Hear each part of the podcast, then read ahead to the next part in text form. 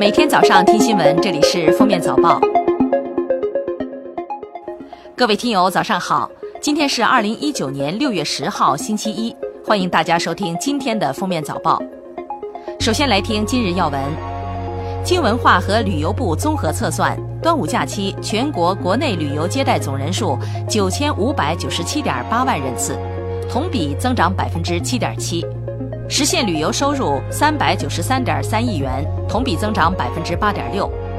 调查显示，端午假期参与避暑郊游的游客占比达百分之三十六点六，三小时中短途出游圈为游客首选，周边游、自驾游、高铁游成出行主流。百分之七十的游客出游半径不超过三百公里。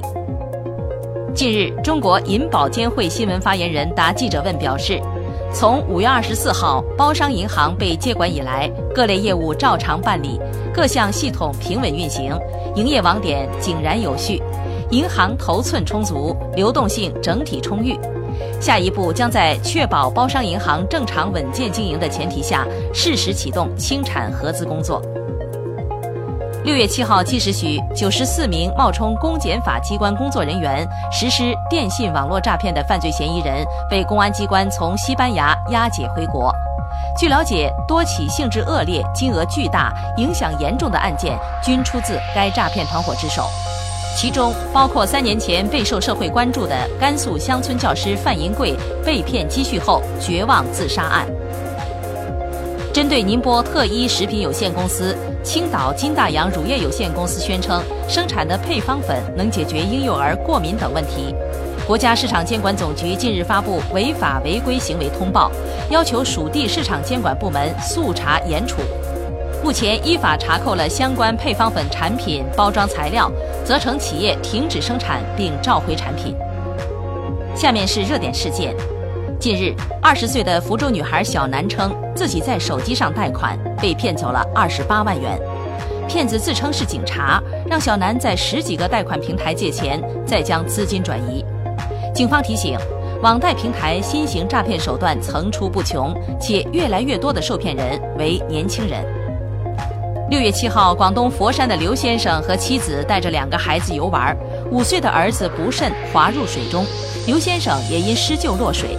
危急时刻，一名男子伸出援手，不料也落水失踪。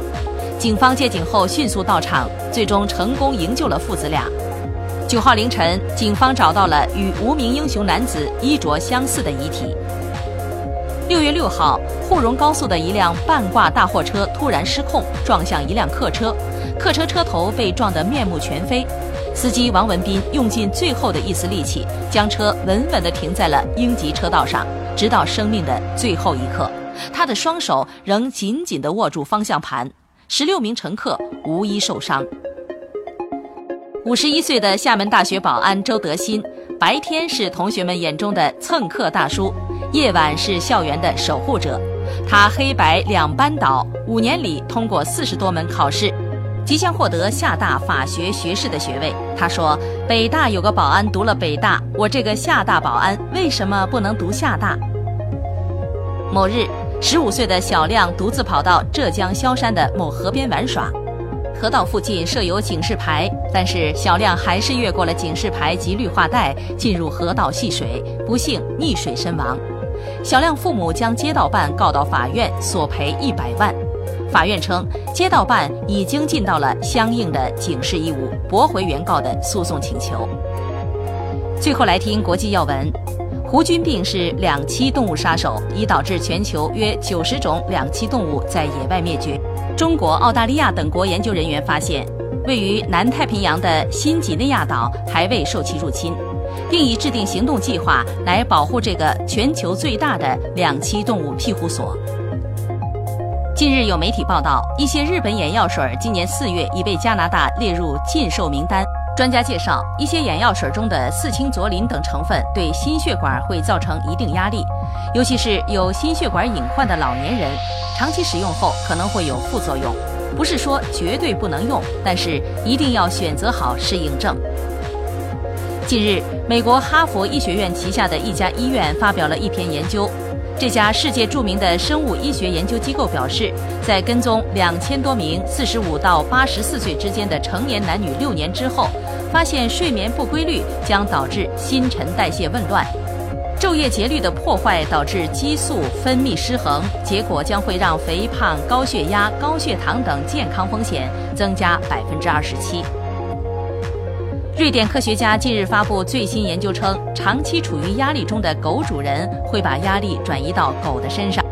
科学家通过对主人和狗的皮质醇水平监测发现，狗的激素水平与主人保持着长期同步，母狗比公狗的同步水平更高，竞赛狗比宠物狗更高。